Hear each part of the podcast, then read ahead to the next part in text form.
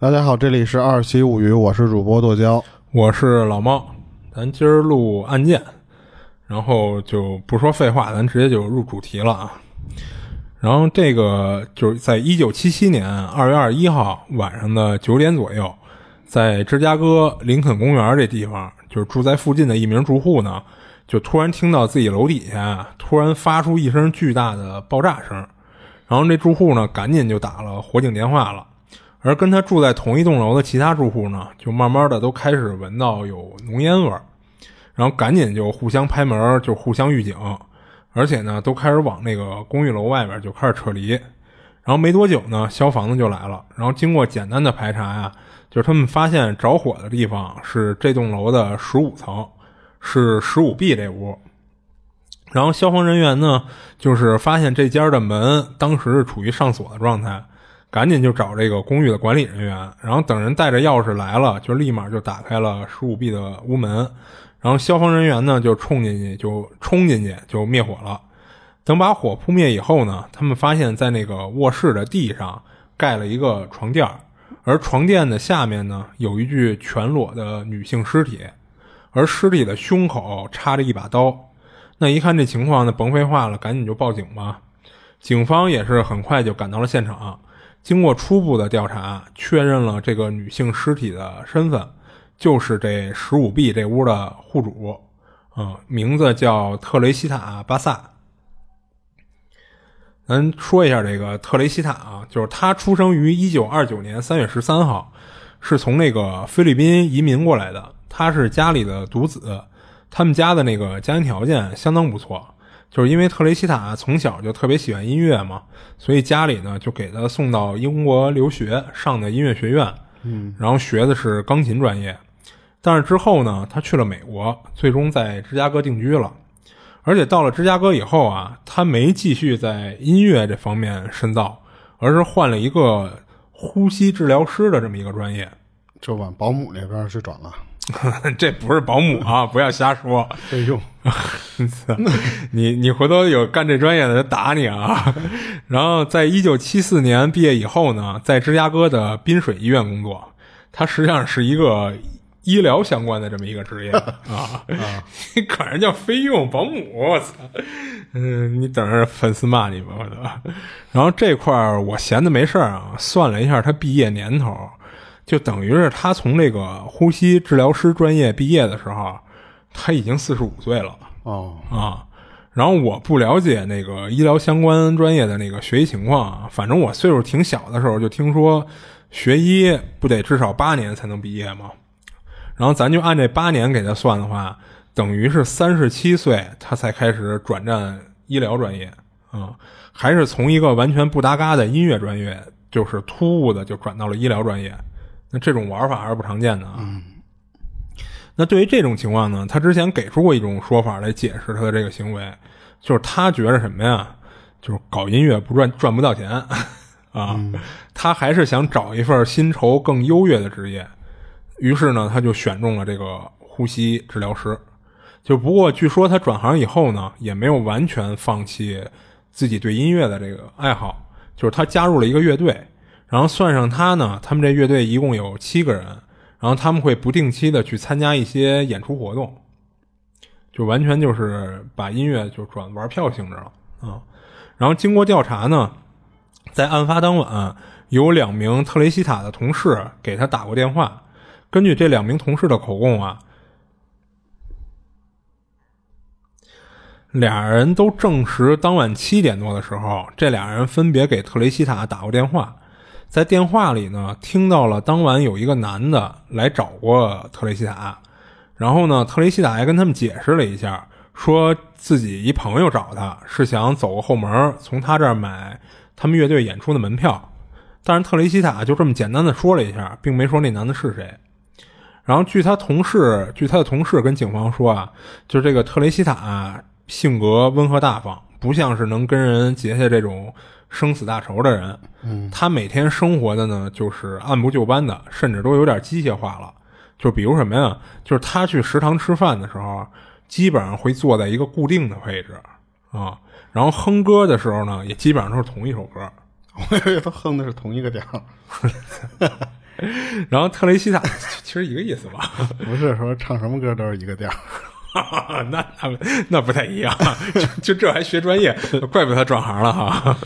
然后特雷西塔呢，虽然不是那种八面玲珑的人啊，但是跟同事沟通交流，还有维系同事关系什么的，还都是比较顺畅的。而且偶尔呢，还会跟自己家里办个 party，就是邀请同事朋友到家里小聚一下什么的。所以他也不是那种就是完全活在自己世界里的人。然后警方在案发现场调查呀。就是根据特雷西塔遗体的情况来看，怀疑他在死前发生过性行为。调查时呢，发现他家里的门上有三道锁，一个是挂链条的那种门锁，然后还有两个，还有两道是普通门锁。然后其中一道呢，看看结构啊，应该是那种关门以后会自动上锁的那种。嗯，而这三道锁呢，都没有被破坏过的痕迹。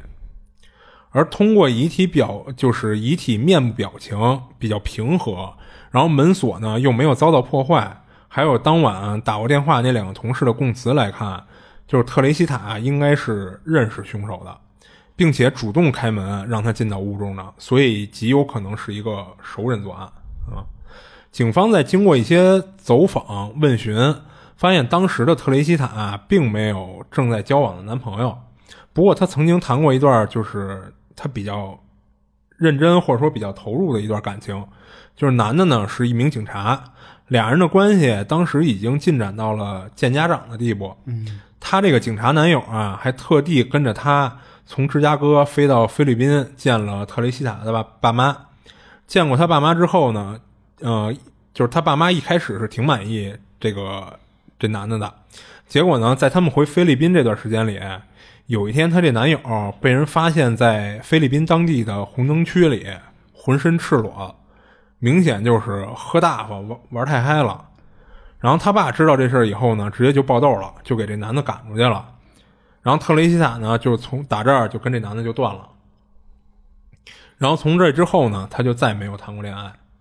然后警方根据特雷西塔的通讯录啊，调查了里边的所有人，但是都没有找到什么有用的线索。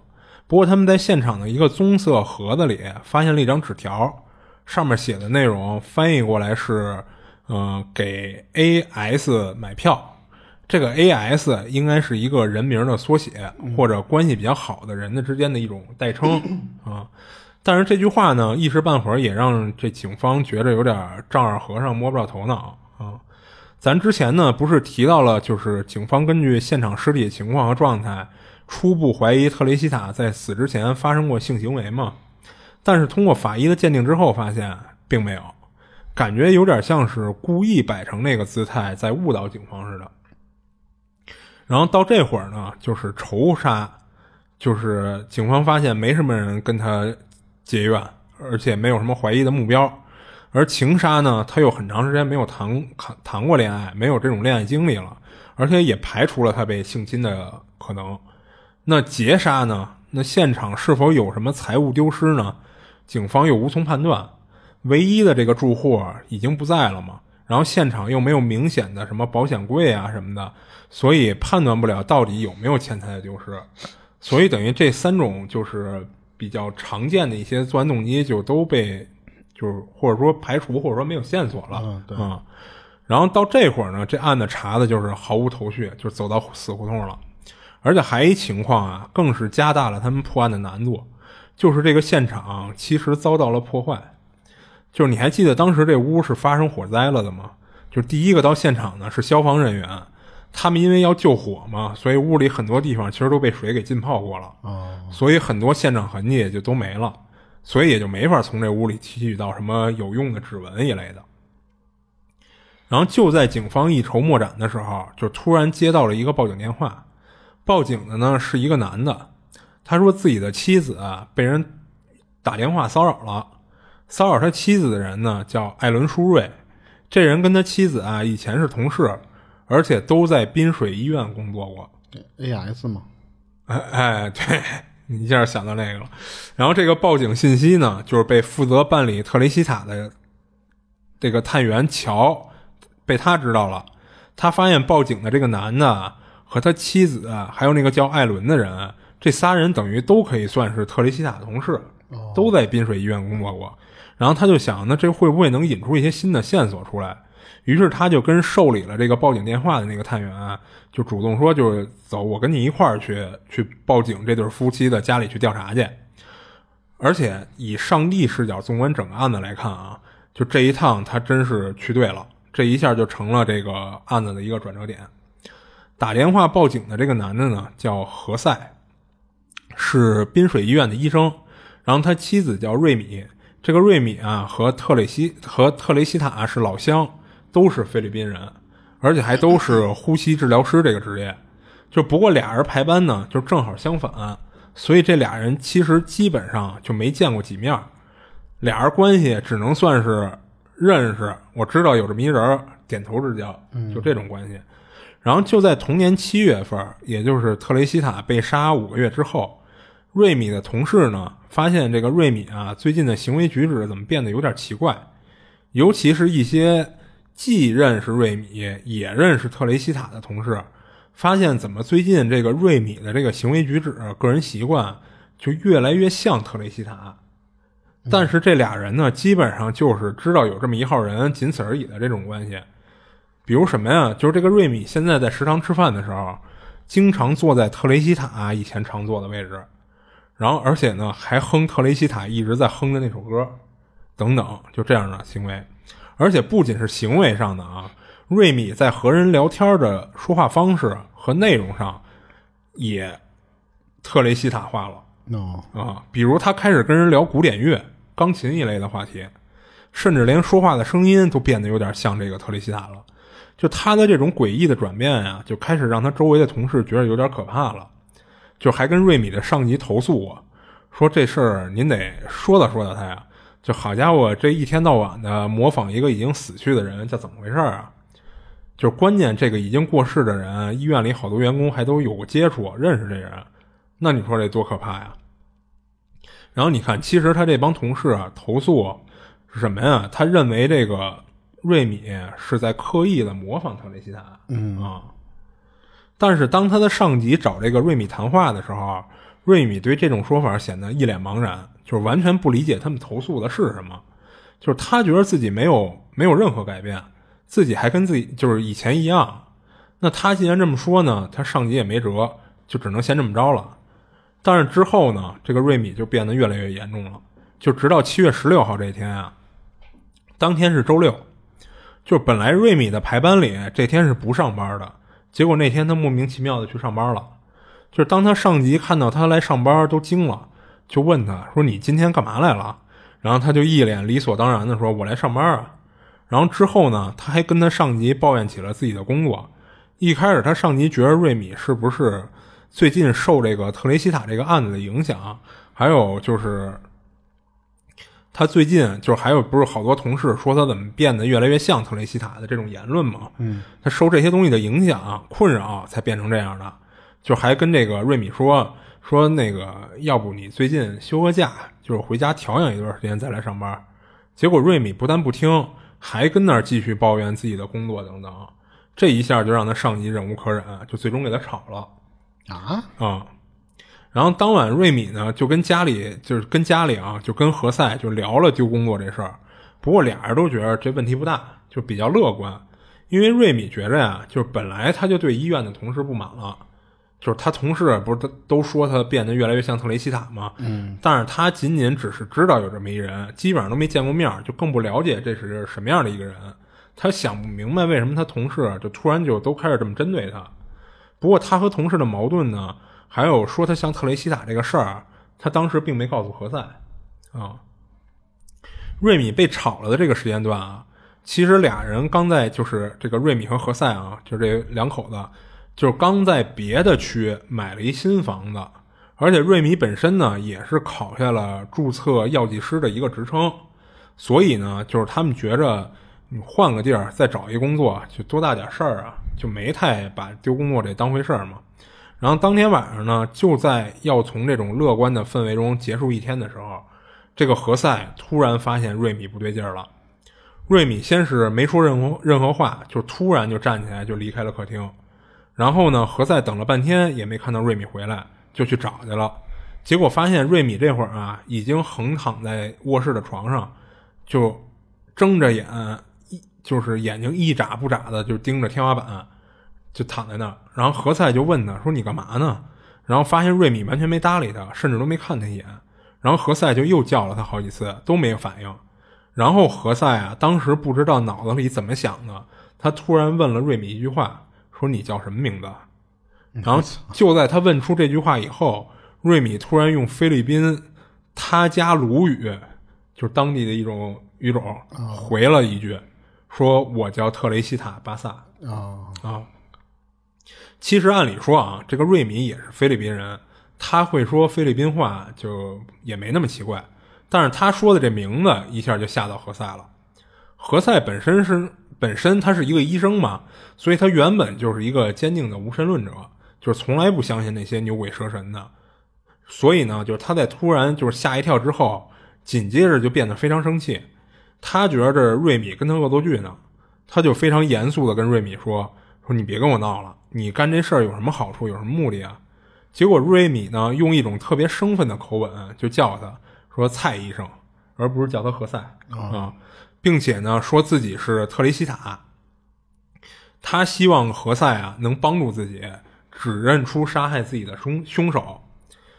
何塞本身呢，也只是在案发后才知道自己医院有特雷西塔这么一号人的，而且他这会儿呢，也还是不相信这个瑞米是被特雷西塔附身了这种扯淡的说法，他就没继续跟瑞米纠缠这个话题，他就转身出去给这个瑞米接了杯水，结果等他回来的时候，这个瑞米又恢复了原本的口吻和语气，就问问就是问这个何塞啊，说自己怎么突然跑床上来了。而且还特别口干舌燥的，想喝水。然后说完了呢，就直接从那个何塞手里就拿过杯子，直接就干了一杯凉白开。然后何塞就把刚才的事儿呢跟这个瑞米说了一遍，还问他这特雷西塔到底是谁呀？然后瑞米就给他解释了一下，就或者说简单的介绍了一下这人啊。就毕竟瑞米也不怎么了解特雷西塔，就说了说说他是咱们医院的，跟我一个职业的。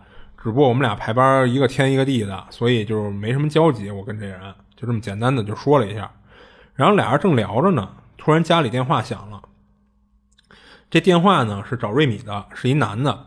这男的在电话里就威胁这个瑞米，就没头没尾的来一句说：“下一个就轮到你了。”嗯啊，但是呢，这个瑞米没听出来这男的是谁。不过他听这男的的声音有点耳熟。他觉着貌似是滨水医院的某个同事的声音啊，然后打这事儿之后呢，就瑞米又在何塞面前发生过两次这种诡异的情况，而且在他以特雷西塔的口吻说话时，还质问何塞，质问他为什么不帮他，为什么还没报警什么的。何塞呢就顺着他的话说，也一脸无奈的就说自己也不知道凶手是谁啊，那报警了跟警察说什么呀？怎么说呀？什么的，就这么跟他说了一下。然后听了他的话呢，这个瑞米或者说括号特雷西塔就跟他说说凶手啊就是滨水医院的卫生员，这人叫艾伦舒瑞。哦，啊，然后他告诉了何塞很多案发当时的细节，就是据从瑞米嘴里说出的案发过程是这样的：就是当晚特雷西塔一个人在自己的公寓里，就是十五 B 那间公寓，然后艾伦呢敲了门，当时何塞还问他。就是何塞问这个瑞米啊，就是相当于也是或者说在问这个特雷西塔，那你为什么让这个艾伦进来呀？然后这个瑞米说这个艾伦啊是自己的朋友，就理所当然就让他进来了呀。然后结果不知道艾伦用了什么方法让自己突然失去了意识了，然后就拿刀刺进了他的胸口。之后艾伦呢从他屋里拿走了很多珠宝首饰，艾伦将这些珠宝一半给了他的妻子。另一半给了他的一些亲戚朋友。瑞米在这种好像是被特雷西塔附身的状态下，还说这些珠宝能被特雷西塔的亲戚朋友认出来，就包括其中有一条吊坠是以前特雷西塔他爸在菲律宾买的，一开始送给了特雷西塔他妈，后来他妈呢又转送给了特雷西塔。然后还有一个戒指，这戒指呢是他妈从巴黎特意买来送给他的。所以，不管是这条吊坠还是这枚戒指，只要让特雷西塔的家人看到，就能很轻易的就认出来啊！而且他说，现在啊，这两个首饰就在艾伦妻子那儿何塞听完了，就还是决定说那报警吧。只不过他不想以自己妻子被上身了，从而能提供凶杀案线索这种借口报警。他还是担心自己一个医生的身份说出这种迷信的话会损害自己的名誉，所以最终呢，他以有人打电话骚扰他妻子的理由报了警。他希望在警察在调查的过程中呢，他再透露一些特雷西塔凶杀案的线索啊给警方。然后在警方到何塞家里向他问明情况的时候，何塞就把瑞米的这三次诡异的经历和那通威胁电话就一五一十的都告诉了警方。之后他还强调说，就是他所说的这些啊，并不是对某人的指控，而而且他们夫妻俩呢也没有什么实质性的证据去指控谁，他仅仅就是把所经历的原原本本的告诉警方。同时，他也希望能在这之后呢，就是能让瑞米恢复正常。最后呢，确实如这个何塞所愿了，就是他们在这次报警，呃之后，并且讲述了经历之后啊，这个瑞米再也没有出现过类似被上身的情况，等于确实是恢复了正常的生活，而且很快呢，他们新房子也都搞定了，他们就从这区搬走了。然后这块说个题外话啊，就是当时其实还有几个同事，就是这个滨水医院的同事，嗯，在这件案子结束之后呢。也坦白了，说自己有类似瑞米被上身的这种经历，这种类似的灵异情况也发生过在他们的身上，蹭热度嘛，也可以这么说。只不过呢，他们为什么没有说出来呢？当时他们都担心，如果自己说出来，别人会把他们当神经病看，那多尴尬呀。所以除了瑞米报警说了以外，谁都没跟人说过啊。然后说回警方办案这块啊。就是当警方听完何塞的这一套说辞之后呢，其实第一反应就是怀疑他所说内容的真实性。他们觉着鬼上身在报案的这种情况就太他妈扯淡了。就因为这种怀疑的态度呢，所以警方在问话何塞的时候，问了他一个关于现场细节的问题。这个问题的答案，就按理说应该只有当事人，就是已经死了的特雷西塔、警方和凶手才能知道，所以他们就决定问这么一个问题。就是什么呀？就是问他，说好，你说你媳妇儿瑞米被特雷西塔上身了，那特雷西塔有没有说自己有没有被性侵过啊？然后何塞的回答是没有，说因为特雷西塔只是说了自己失去意识了，然后就被艾伦捅死了，并没有说自己遭受过性侵。那何塞的这个答案呢，其实就和警方法医给出的结论是一致的。不过为了安全起见啊，就毕竟这百分之五十。概率能蒙对吗？啊，对，也是，而且什么呀？就是你想啊，你你是你，假如你不是被上身了，那还有一个人会知道，就是凶手啊。嗯，对，凶手也能知道这情况。说完这些之后，他们觉得凶手就是你，该逮了。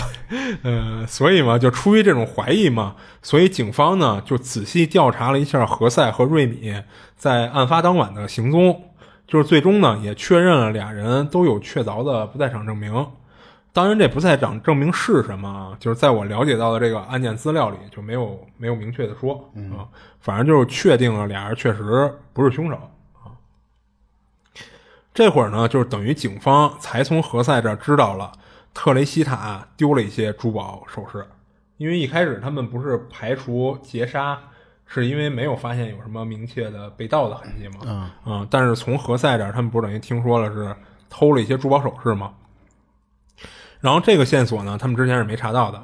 而且根据何塞提供的内容啊，警方好像理解了那张纸条上的意思，就是你刚才说的给 A.C 买票。嗯，这个 A.C 其实可以理解为是艾伦·舒瑞的缩写啊，相当于是特雷西塔给自己寄的一个备忘录，就是提醒自己别忘了给艾伦买票。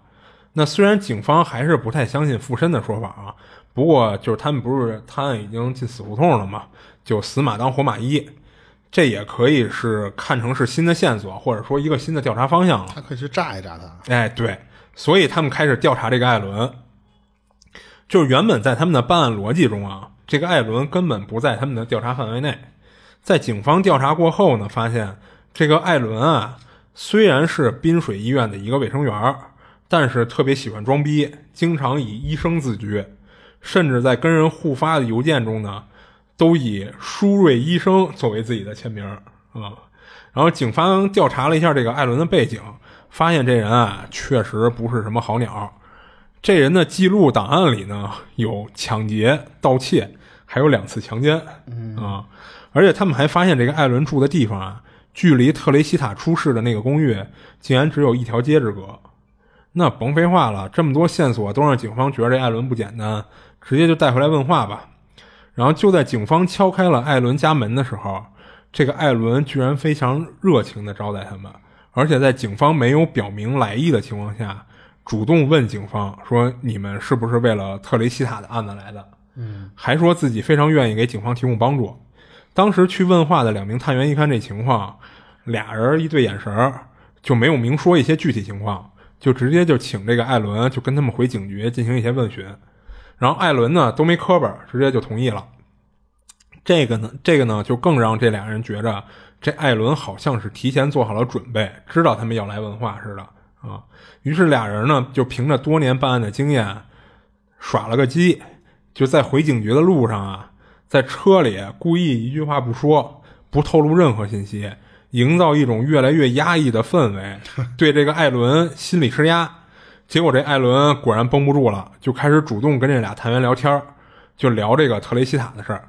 他说这姑娘啊是个很好的人，然后他呢就说他自己啊和其他同事对于特雷西塔的这个遭遇感到非常痛心。他还说自己是特雷西塔最好的朋友之一，还一个劲儿的打包票。说如果有他能帮得上忙的，尽管说他肯定义不容辞啊，就感觉有点心虚了这会儿。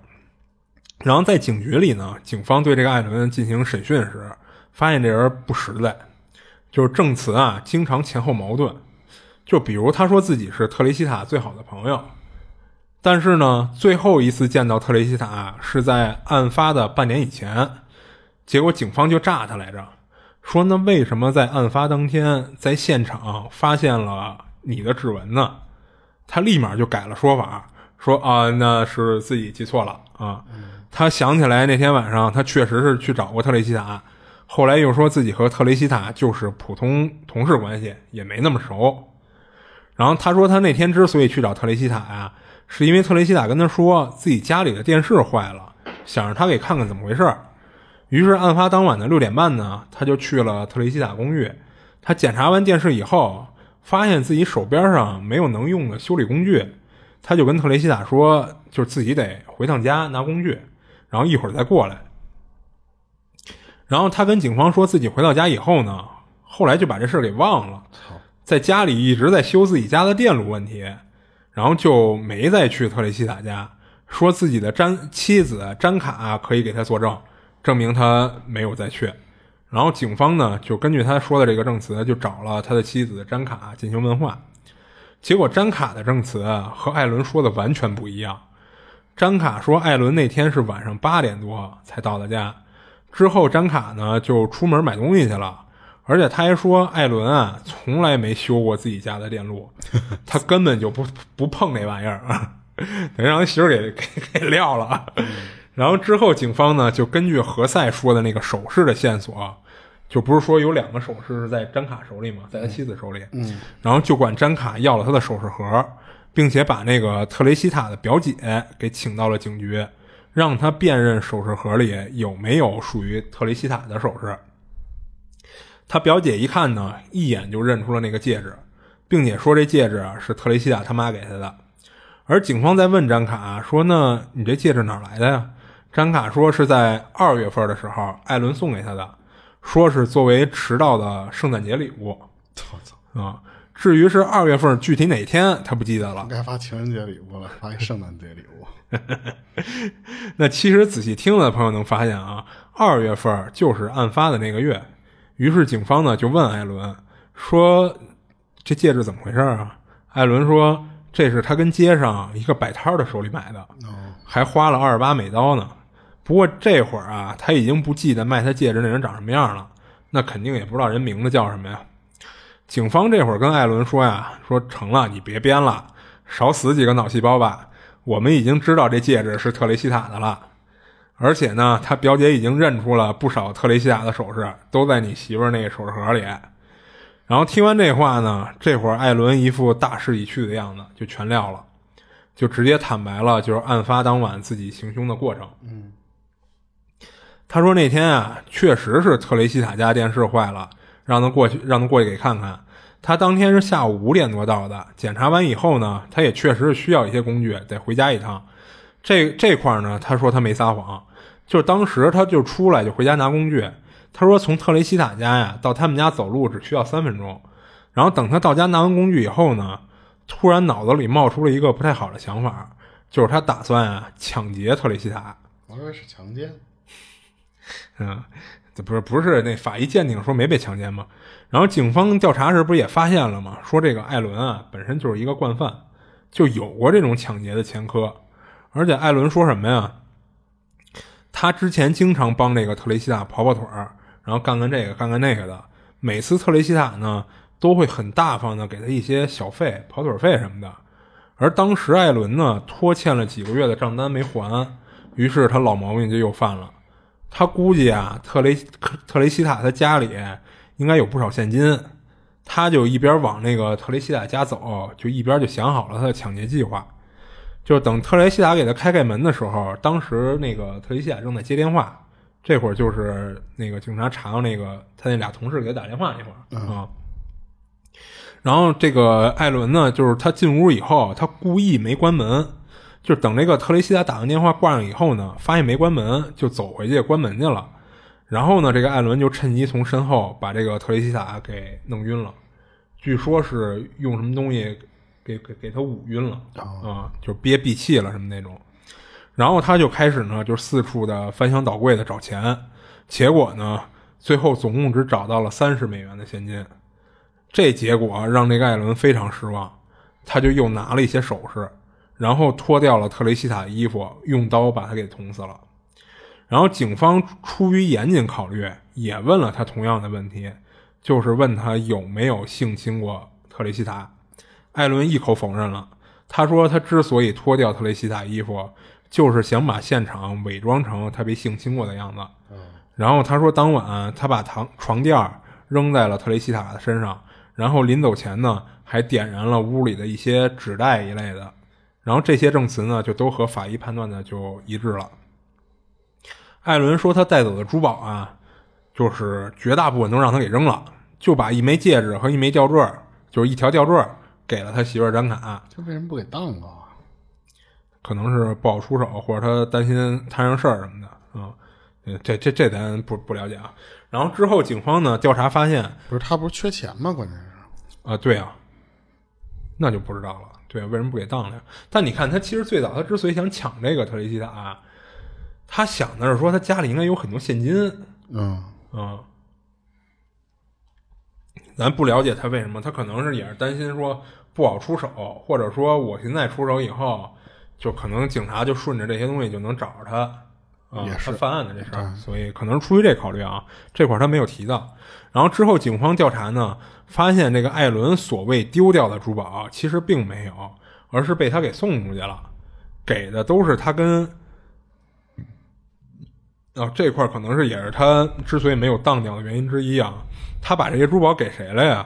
给的都是他跟那个滨水医院里一些聊骚搞暧昧的对象啊，用来讨好人家。而且经过调查还发现呀，这个张卡啊，其实并不是艾伦真正的妻子。艾伦只不过是跟詹卡同居了很长的时间，最终这詹卡呢也给艾伦生了一孩子，俩人就这么当夫妻的过下去了。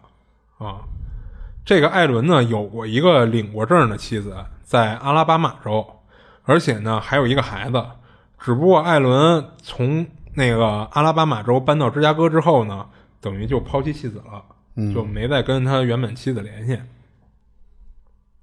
本来这案子呀查到这儿就基本上就可以结案了，结果出了个小插曲，就是这个艾伦不是认罪了吗？而且他也签署了就是提供的口供纯属自愿的这种保证书，说自己不是被什么严刑逼供、屈打成招的那种，就等于什么呀？就是那会儿那边啊得签这么一东西，走这么一形式，嗯啊，就不知道咱这边有没有啊？毕竟咱是良好市民，没有过这种经历嘛。结果在艾伦见过自己的辩护律师之后呢，他突然就开始说自己是无辜的，而且他的辩护律师呢也是抓着一点不放，就是说是警方啊获取证据的方式有问题，说警方只是听信了鬼上身的这种说法，就认定艾伦是凶手，定了艾伦的罪。而且也不知道这律师哪儿得来的消息啊，他一直在强调这个现场并没有获取到艾伦的指纹。然后他的辩护律师呢，还把矛头指向了瑞米，他认为他才是凶手，所以才能有那些连警方都获取不到的重要信息。不过咱之前也说了，警方其实第一时间就调查过这个何塞和瑞米的不在场证明，证实俩人确实不是凶手。而且定罪的关键证据呢，也不是那个瑞米的那些证词口供，而是那些珠宝。瑞米通过这种就有点灵异、有点诡异的方式提供的证词，只不过是把调查引到了一个正确的方向上啊，并不是定罪的关键证据。然后就在陪审团正在激烈讨论是否要给艾伦定罪的时候，艾伦突然又认罪了啊！而到底是什么原因让他又突然认罪了，就没人知道了。最终呢，这个艾伦被判了一个十四年的有期徒刑。这个是芝加哥所处的那个伊利诺伊州对于谋杀案的一个最低量刑，就是十四年。而且这艾伦呢，因为在狱中表现良好，在服刑了四年之后，就提前假释出狱了。我靠！啊，这案子爆出之后呢，一下就受到了广泛的关注。呃，之所以受关注呢，就是因为这个瑞米。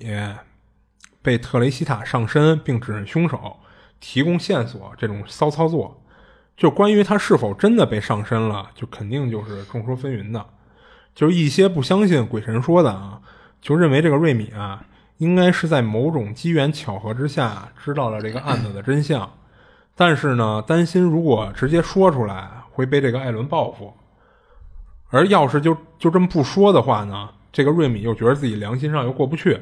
所以编造了这么一种鬼上身的段子来揭露真相。但是他这次说完那个之后，也是四年就出来，该报复还是得报复啊。对呀，而且不仅仅是这样啊，就是你看啊，就是有有一些人不认同就是这种说法，那为什么不不认同啊？是因为首先是啊，这个瑞米他这么做，首先是导致自己直接丢了工作，而且即使是以这种方式提供证词，如果警方决定采用你的证词。他还是需要出庭作证的，嗯啊，那除非警方不采用他的证词，他才能避免就是不让这个艾伦知道自己是谁的这种情况。但是呢，最终警方确实也是采用了他的证词，而且还一字不差的记录下了他是被上身的这种情况啊，这还挺逗的。而最终呢，他也是出庭作证了，所以呢，说艾伦还是知道有瑞米这么个人了，而且呢，艾伦也认为自己之所以被抓住。归根结底就是因为瑞米的这些话啊，不过其实这种说法啊，我觉得还有还是有一定道理的，因为在瑞米被辞退之后啊，就是他在周一到医院去收拾自己的东西的时候，跟他关系挺好的同事还过来安慰他，就是替他抱不平，就觉着他因为特雷西塔的事被辞退了，就有点冤嘛。但是瑞米当时跟同事说的是什么呀？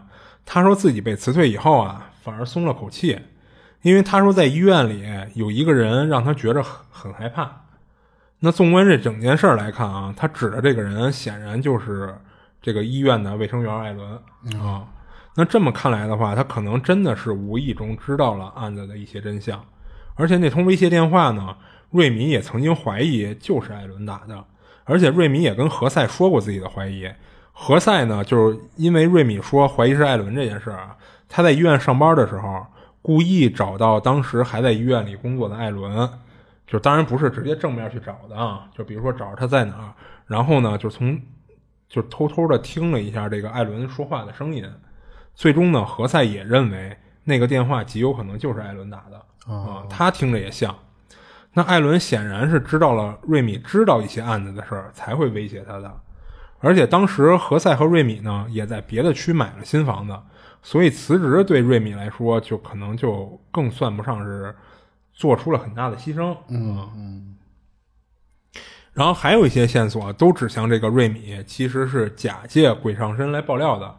就是瑞米之前跟警方啊说自己跟特雷西塔一点都不熟啊，但是有心人士发现啊，这个特雷西塔以前跟公寓不是有时候办 party 吗？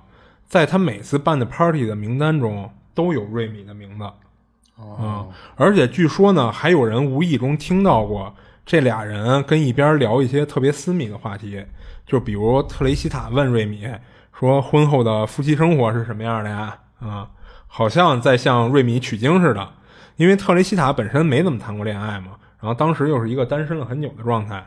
那如果俩人只是像这个瑞米说的是点头之交的话，是不可能聊这种私密话题的。对，所以他之所以跟警方说，这面应该是个闺蜜那种。哎，对我跟那特雷西塔不熟，可能就是也是想，就是逃避这个艾伦的报复啊，然后更坐实他鬼上身的这种这种说辞嘛。嗯啊，他可能是出于这种目的。然后这个案子到这儿就都讲完了。